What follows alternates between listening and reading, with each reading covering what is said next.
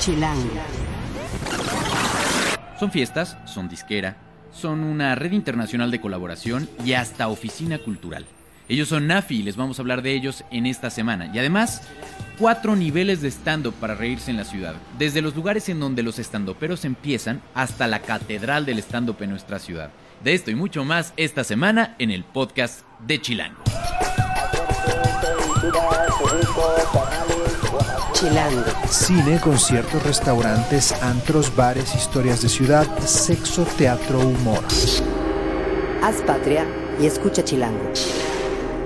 Chilangas y chilangos, bienvenidos a otra emisión del podcast de Chilango. Yo soy Juan Luis, me encuentran en arroba Juan Luis R. Pons o en Facebook en Juan Luis Oficial.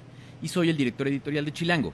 Suscríbanse y encuentren todos los martes eh, un nuevo podcast, un nuevo episodio en Mixcloud, en TuneIn y en la aplicación podcast de Apple. Que por cierto, he estado leyendo sus mensajes eh, que pusieron en el hashtag podcast chilango sobre la revisión de por qué no se están actualizando los podcasts desde Apple.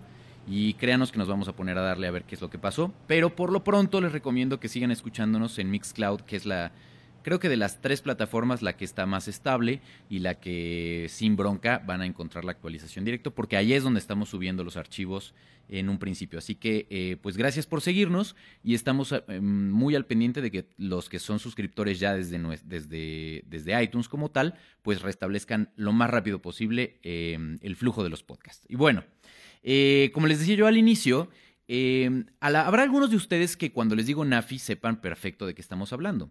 Pero si es que no han leído el artículo eh, que Jesús Pacheco, nuestro editor de cultura, hizo para la edición que está a punto de salir ya de circulación de Chilango, la edición del mes de marzo, eh, pues están en el lugar correcto, porque esta semana les vamos a hablar y van a escuchar un poquito de qué es Nafi y por qué este proyecto o por qué de este proyecto todo el mundo está hablando. Jesús, bienvenido otra vez al podcast que ya te volviste de, de nunca aparecer, ahora ya cliente regular. Muy bien. Muchas gracias otra vez por invitarme a platicar de lo, de lo que escribimos en el número de este mes. Y la verdad es que cuando hablábamos justamente sobre Nafi, eh, tú me decías, es que tenemos que hacer algo sobre Nafi, tenemos que hacer algo sobre Nafi porque, porque todo, o sea, todo mundo está hablando de eso. Luego vino el EDC, justo, y, mucha gente pues eh, sabe lo que sucedió en el EDC. Para ti, ¿qué es lo que más te llamó la atención de Nafi y por qué teníamos que llevar en Chilango algo sobre esta disquera, eh, provocador de la noche, etcétera? Nafi es, eh, me parece, uno de los sellos eh, de música electrónica más interesantes eh, nacionales, que además ya, desde hace 3, 4 años cobraron visibilidad internacional. Eh, me gusta, me gusta mucho también la, en lo que se ha ido convirtiendo la música, porque eh, su música incorpora como influencias de, de todos los, los ritmos urbanos que, que están presentes como en distintas ciudades del mundo, eh, pero con un twist eh, muy interesante que, que los, que los vuelve em, como los vuelve únicos eh, con personalidades muy eh, eh, muy definidas. Y además también Nafi eh, me parece que tiene desde el principio tiene muy clara la, la consigna de ir tendiendo redes internacionales de colaboración y, y eso sin duda me, me parece que contribuyó a la a la pues a la expansión del sonido de Nafi y a la expansión de su de su influencia eh, dentro y fuera del país ¿no? Y es por ello, pues escuchas, que en esta edición del podcast tenemos el gusto de que haya venido con nosotros eh, Lauro Robles, que mm, es mejor conocido en el ambiente fiestero de Nafi como Lao. Bienvenido por acá. Hola, gracias por la invitación. Y estamos muy contentos de que estés por acá porque quién mejor que en tu propia voz eh, podamos explicar un poco qué es Nafi. O sea, cuando ustedes crearon el concepto de Nafi, eh, ¿pensaron que se iba a convertir en esto? ¿O simplemente fue un queremos estar de fiesta, divertirnos con nuestros amigos, queremos poner la música que a nosotros nos gusta? Definitivamente fue la segunda. Eh, finales de la primera década de los 2000, o sea, había como una crisis, al menos para nuestro círculo de amigos, en tema de que había muchas fiestas, pero casi en, en- en ninguna tocaban como que la música que nos gustaba. Que pues no sé, yo me considero un nerd del internet y era música que pues, yo bajaba, consumía a través de internet y todo y me di cuenta desde hace muchos años que había una escena nacional. Y bueno, eh, eh, cuando empezamos a tirar las fiestas, eran fiestas que se hacían cada mes, cada dos meses, de manera itinerante. Primero empezaron un club, después nos salimos por cuestiones de políticas del lugar, etcétera. Y... ¿Fueron esas primeras de las que habla Jesús en el artículo de Rodesia, por ejemplo? Sí, exacto. Este, que, que era muy curioso, o sea, para los seguidores que teníamos, que pues muchas veces no sabíamos ni quién era, porque eran las primeras fiestas. Pero había que pedir, pues no sé, permisos de que dejaran entrar gente con tenis, con gorra, cosas así, ¿no? Por tontería. Pero bueno, eh, yo creo que al año, dos años nos dimos cuenta de que cada que invitábamos siempre tratamos de invitar talento nacional a la par de internacional y así mismo ir tejiendo como una red o una familia de productores, no nada más de DJs. Y eventualmente nos juntamos eh, y, con una necesidad de no nada más tirar las fiestas, sino editar la música que teníamos. Porque también nos dimos cuenta que ya teníamos nuestros hits locales, ¿sabes? Dentro de nuestro grupo de amigos sabemos que había canciones que eran como las canciones o lo, yo qué sé.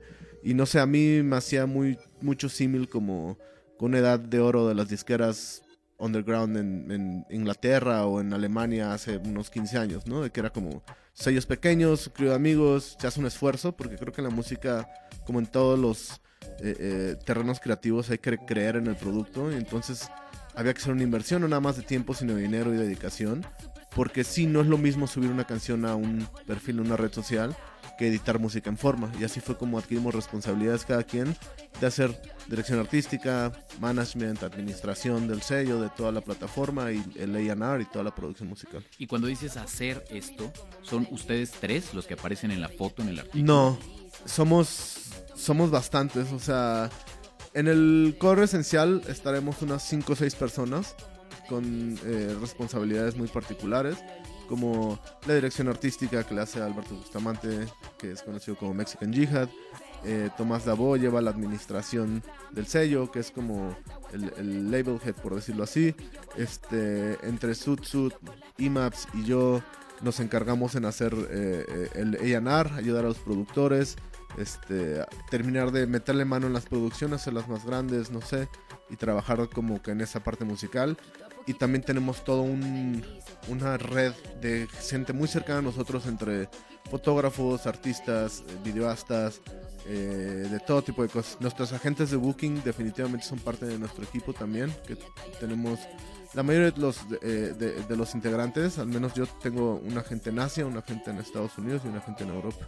Parte de lo que vas a presentar hoy es, es, es material tuyo, material de la disquera y algunos avances. Entonces, ¿qué, es, ¿qué vamos a escuchar ahorita? Este es un avance, va a ser el, es el nombre de mi próximo EP, se llama el track, se llama Perfil, está por salir en espero menos de un mes. Y pues nada, es un track nuevo, traté de juntar influencias desde la bachata, el grime, este, escalas más asiáticas, por así decirlo, en, música y como hacer una mezcla ahí de eso. Vamos a escucharlo y regresamos, no se vayan.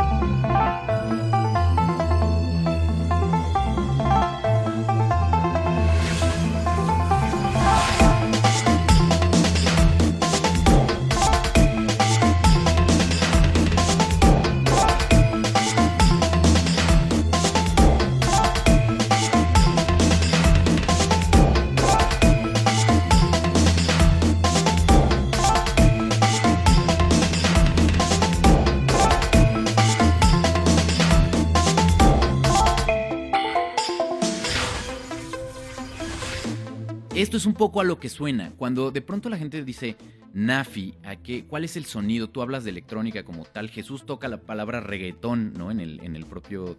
eh, en el propio texto. ¿En qué momento decidieron llamarle Nafi y por qué? Parecería que son como unas siglas como tal. Nafi eh, es un nombre que eligió Alberto Bustamante, Mexican Jihad. Él estudió arquitectura, tiene una sensibilidad por la estética muy particular, muy, muy, muy, muy elegante y definida, lo diría yo.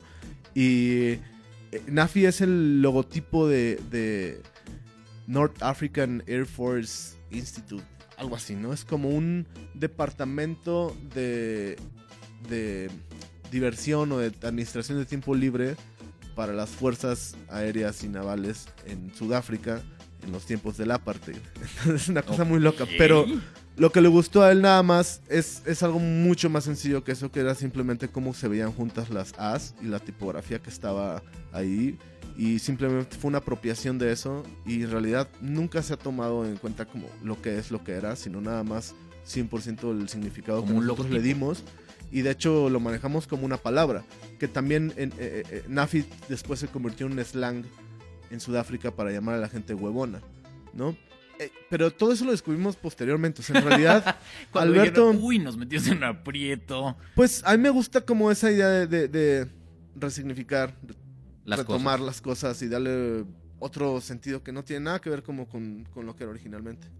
Eh, a mí también me gustaría mencionar eh, esta, esta manera que tienen de presentar Nafi. O sea, que si, si googleas Nafi y aparece la página, lo primero que ves antes incluso de entrar a la página es Noche de Ritmos Periféricos. Entonces, eh, creo que podríamos concentrarnos un poco en qué sentido es una noche de ritmos periféricos la- las noches de Nafi. Cuando inició nuestra, nu- nu- nuestra búsqueda y, y- y todo lo que estábamos planteando con la fiesta, la intención era buscar, al menos aquí en la ciudad, a lo mejor era hasta muy naive si lo vemos ahorita, pero era buscar los límites de cuál era la cultura club o la música de club que se podía poner en un club, ¿sabes? Teniendo en cuenta que en México no existe como una historia del club como tal, o como el rape como espacio, o como si no existe lo que es el antro y el, el- el centro nocturno, que es como una cosa muy distinta a lo que pudo haber sido en Alemania, en Chicago, Nueva York o Inglaterra. Esto que vamos a escuchar a continuación tiene algo que ver con esta, esta eh, pues no solo mística, sino también como este diseño sonoro hacia una noche de fiesta. Pues sí, pensando en que la noche de fiesta no todos son ritmos en cuatro cuartos, no toda la música tiene que ser alegre ni feliz, o sea, la música para bailar es algo que entra prácticamente por los poros, tiene una fisicalidad y esta canción es de IMAPS, se llama Distancia y pues nada, es un tema oscuro, sigue siendo un tema de club, se puede mezclar muy bien y todo y pues nada, eso es.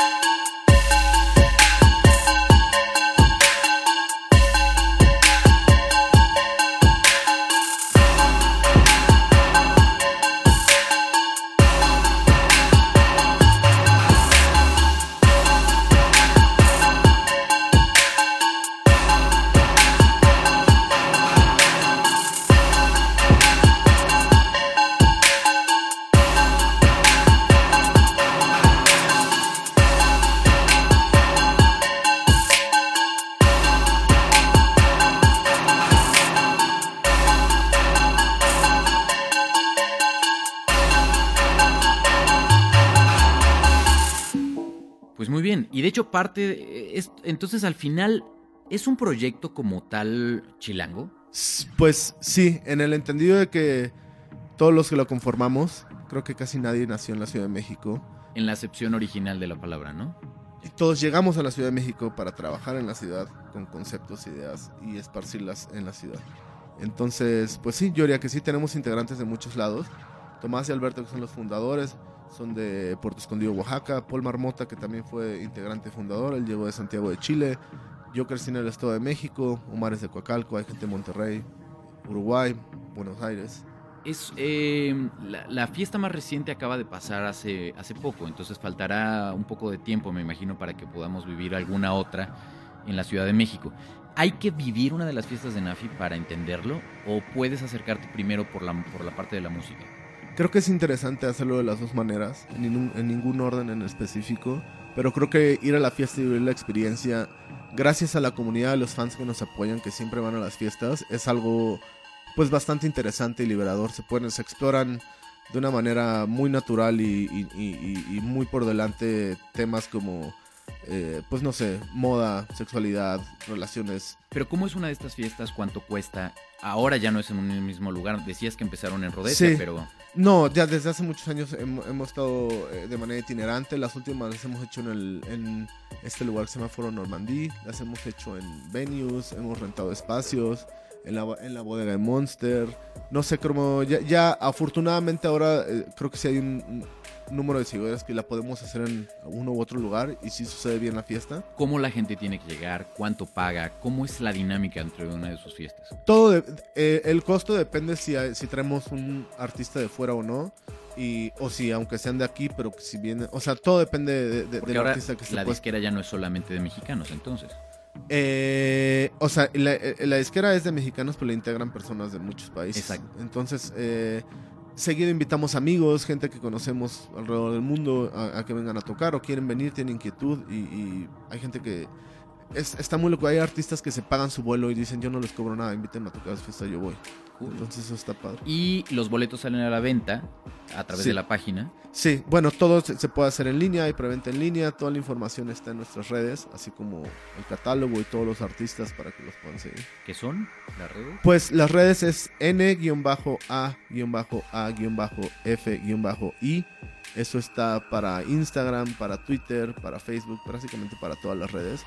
Y pues ahí eh, en, en el Instagram reposteamos todo, en el Facebook también está todo el flujo. Ah, Muchos de los artistas siempre son invitados para contenidos, programas de radio mixes, entonces siempre hay un flujo constante de música. Perfecto. ¿Y cómo tienen que ir, Jesús, a la gente? eh, ¿Qué recomendarías a los podescuchas para disponerse a vivir una de esas fiestas? ¿Qué tips básicos les tendríamos que dar en la guía Chilango?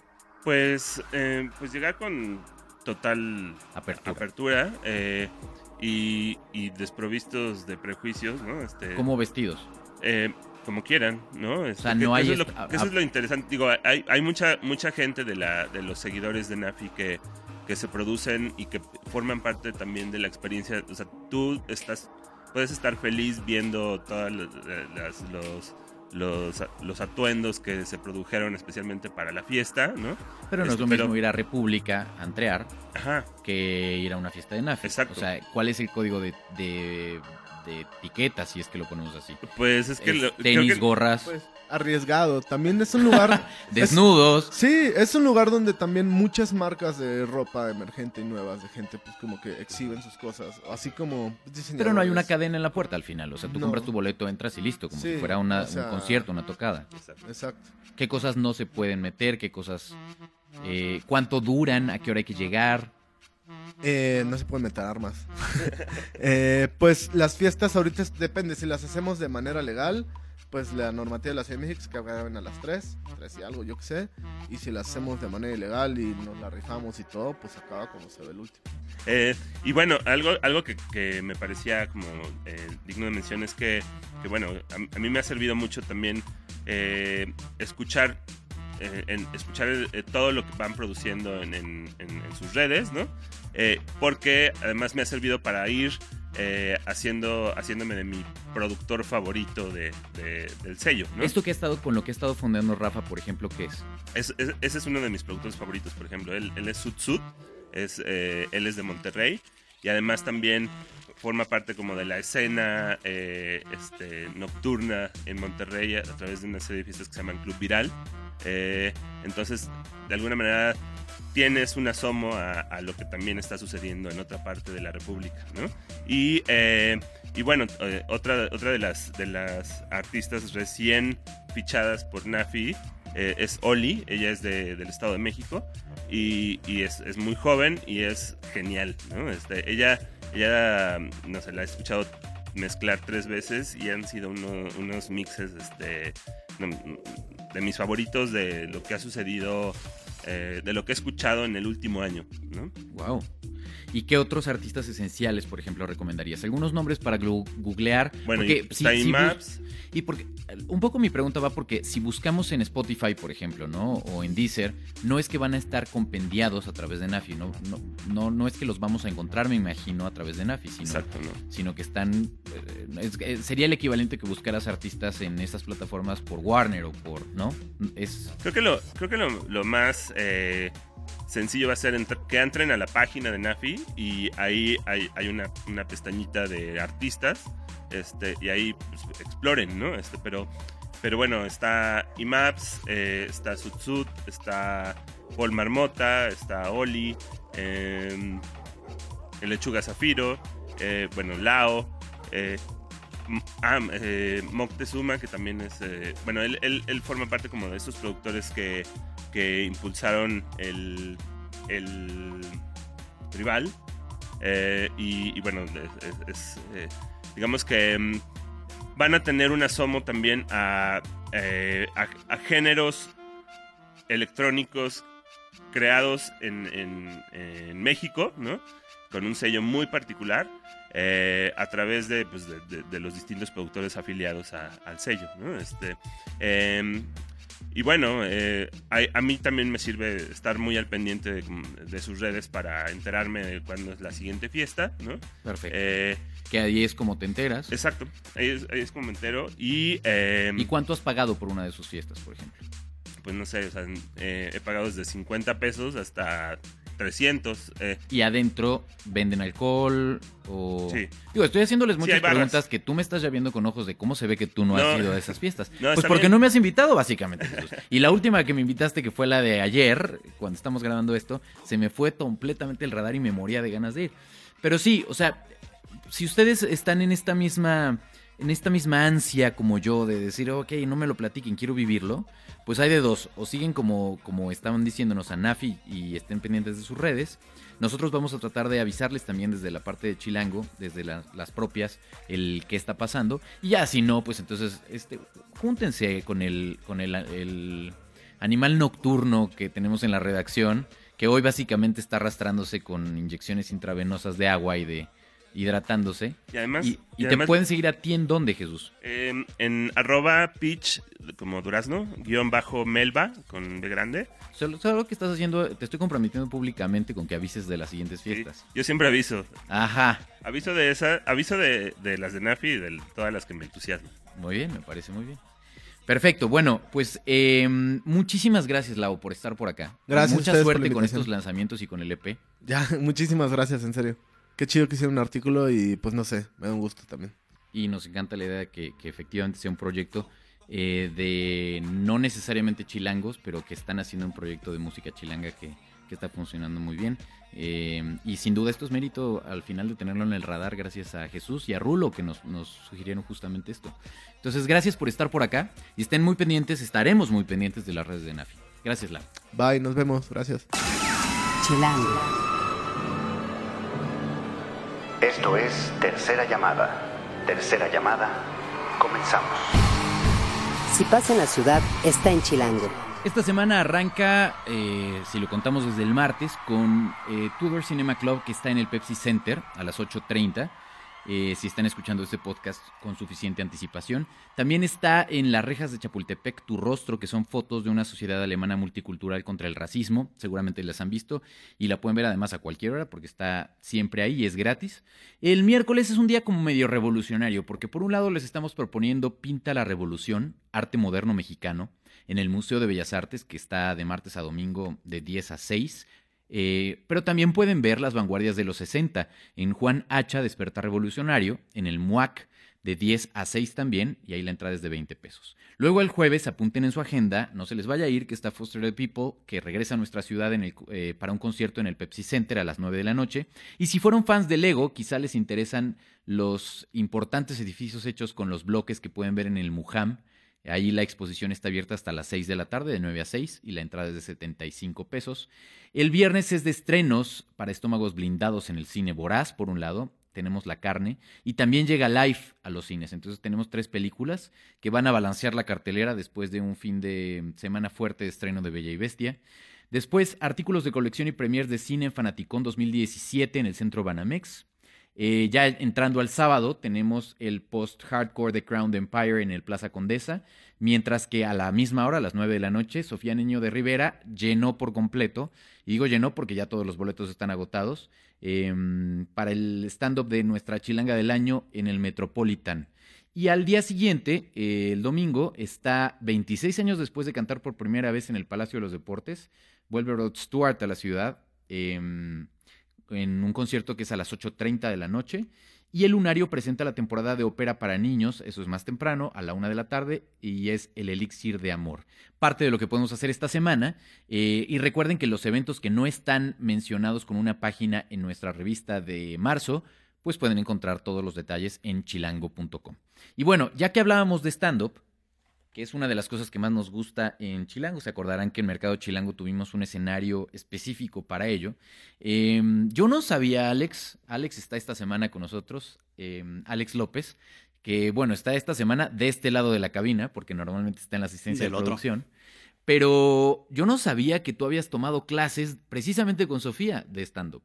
Las tomé muy breve porque no pude terminar el curso, pero yo también había tomado clases con otro stand pero que es el Cojo Feliz. Muy bien. Y, y luego entonces, ¿qué ha pasado con, o sea, no hemos visto esas dotes en nuestras fiestas y en las reuniones post cierre y estas cosas? Es algo que me gusta mucho, pero ese miedo de subirse al escenario, de probar la rutina, es algo como que todavía me detiene y me frena bastante. Pero dime algo, ¿ya tienes una libretita con algunas cosas que meterías a tu rutina o por dónde iría tu propia rutina como tal?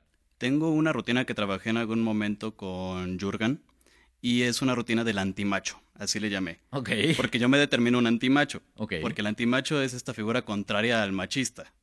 Pero que en cierto grado también tiene cierto machismo, ¿no? Ya. Y juego un poco a burlarme del macho promedio, de este macho pedante, que quiere todas las mujeres, pero que ninguna tiene. Y que el antimacho sí. Ahora, ¿cómo le harías? O sea, esta semana nos vas a recomendar lugares para ver stand-up como tal. Así Eh, es. Porque ahora estamos, eh, antes no había tantas opciones, ahora hay muchas opciones y quizá es muy difícil saber cuáles valen la pena. Exactamente. El stand-up comedy en México ya tiene varios años. Ya hay stand-uperos que tienen una larga trayectoria, pero últimamente ha habido un boom muy fuerte. Por lo mismo que canales como Netflix y demás han sacado estos especiales, ¿no? Y todos dicen, ah, quiero hacer eso, ¿no? Me incluyo. Sí, sí, o sea, desde el de Ricardo Farri, luego el de Sofía, y ahora ya hay, otros Hay de Carlos más. Vallarta, hay también de Daniel Sosafado. Unos mejores que otros, la verdad. Completamente de acuerdo. Y hay mucha oferta para stand-up comedy en la Ciudad de México, mucho centralizado en la Condesa Roma, eso sí. Pero ya depende mucho de lo que quieran ver cada uno, ¿no? Y también de qué tanto se quieran aventurar, porque hay muchos open mic en algunos lugares. Por ejemplo, si quieren ir como desde lo más, no bajo, por así decirlo, pero sí lo más desconocido del stand-up Lo comedy. más underground, por llamarlo así. Exacto, los que están empezando, los nuevos, hay lugares como la Casa de los Comediantes en, sobre Insurgentes enfrente del Parque Hundido, donde hay algunos días especiales de stand-up comedy, muchos que se llaman problemas de autoridad o parecidos, que sí es como los que están empezando en el stand-up, estos que se están adentrando Se están todavía. fogueando. Exactamente. Ya si se quieren ir con algo un poco más consolidado, pueden ir al Black Horse. En la sucursal Condesa o Universidad, en los dos lugares, hay stand-up comedy, también hay open mic, depende por general los martes, pero ya es algo más fogueadón, ya está más cuidado, por así decirlo, el talento que está han ahí. puesto a prueba varias veces, etcétera. Exactamente. Pero al final no estás hablando de grandes ligas, no es gente que ya va a traerte un público por el simple nombre del estandopero. Exactamente, ya para las grandes ligas hay otros lugares, como lo que es el Cine Tonalá, que aparte de las proyecciones de cine, están las sesiones de stand-up, o también el Woco, que es donde muchos stand-uperos ya consolidados van a probar sus nuevas rutinas, que de hecho lo llaman luego como noches de nuevo material, donde es un cartel muy grande, en algunas ocasiones va conducido por algún pero en específico, y lo principal es que van a probar ellos su nuevo material ante la gente, porque ya también ellos no se pueden acercar tan fácil a un open mic. Y el último lugar donde sí ya es las grandes ligas. La catedral. Ya, si llegaste aquí ya eres grande. Exacto, ya eres arzobispo del stand-up. Exactamente, el Beer Hall. El lugar del stand-up comedy en México. ¿Dónde está el Beer Hall? Está ubicado en la Roma Norte. En este lugar en particular se hacen las grabaciones de Comedy Central. Todos los estandoperos que están aquí presentándose son principalmente de Comedy Central. Hay muchos que son grandes. Está, hace dos semanas se presentó O'Farrill, por ejemplo. O luego se presenta René Franco. Estandoperos que ya tienen un renombre, una trayectoria, que viven del stand-up comedy y de hacer comedia. Estás metiendo en la misma categoría O'Farrill y René Franco. Generaciones distintas. Ya de entrada es, contra, es, es, controvertido, vamos. Son generaciones distintas. ¿Puedes, vamos a hacer un paréntesis nada más para que des tus redes y te llueva un poco lo que tiene la gente que decir. Vamos, Perfecto. aprovechalo. Alex Arroba. López, Alex con 3X, López con 3Z, no tiene nada que ver con mi rendimiento sexual. ok. Y ahí tomamos parte de la, de la comedia, Rafa, ¿ya viste? Es, es- es- O, o con el contenido porno que suele subir a tus redes, básicamente. Sí, ese es muy esporádico, depende de la hora. Por general de la una de la mañana, algunos días, los viernes. Pues es un plan que pueden aplicar cualquiera de estos días. Estén pendientes de lo que estamos subiendo a chilango.com, que tiene que ver justamente con stand-up, que es uno de estos eh, temas que nos importan mucho, como les digo, y que estaremos dándole mucha difusión, porque en esta ciudad vale la pena de verdad reírse. De otra manera no podríamos vivir por acá. Es algo de lo que hace esta ciudad única y que podamos todavía reírnos de ciertas cosas que tradicionalmente nos podrían hacer llorar si las pensamos muy desde otro lado. Alex, muchas gracias. No, muchas gracias. Y ahora los dejamos con un pedacito de Life on the Nickel eh, de Foster the People, que como les contaba va a estar este jueves en el Pepsi Center. Y esta canción es una de las tres primeras, más o menos, que tocaron en, el, en aquella presentación del Corona Capital. En Twitter, en Instagram estamos como Chilango como, en Facebook como Chilango Oficial, en YouTube como Chilango y en Foursquare como chilango.com. Por cierto, este sábado vamos a subir un video con una entrevista completa de Nafi, que vale la pena que chequen tanto en Twitter como en Facebook, así que eso les adelantamos. Este sábado estén pendientes. Toda la conversación la ponemos en el hashtag podcast Chilango. En la producción estuvo Rafa Med Rivera. En el diseño de audio estuvo Omar Morales. En la asistencia de producción y en los tips estandoperos estuvo Alex López. Hagan patria y escuchen Chilango.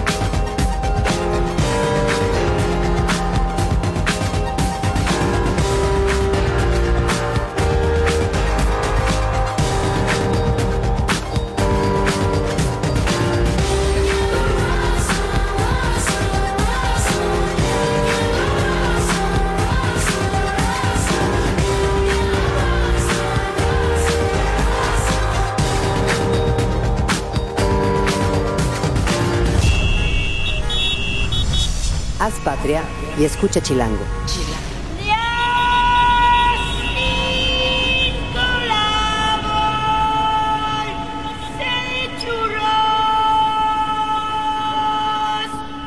Derechos reservados, Chilango 2017.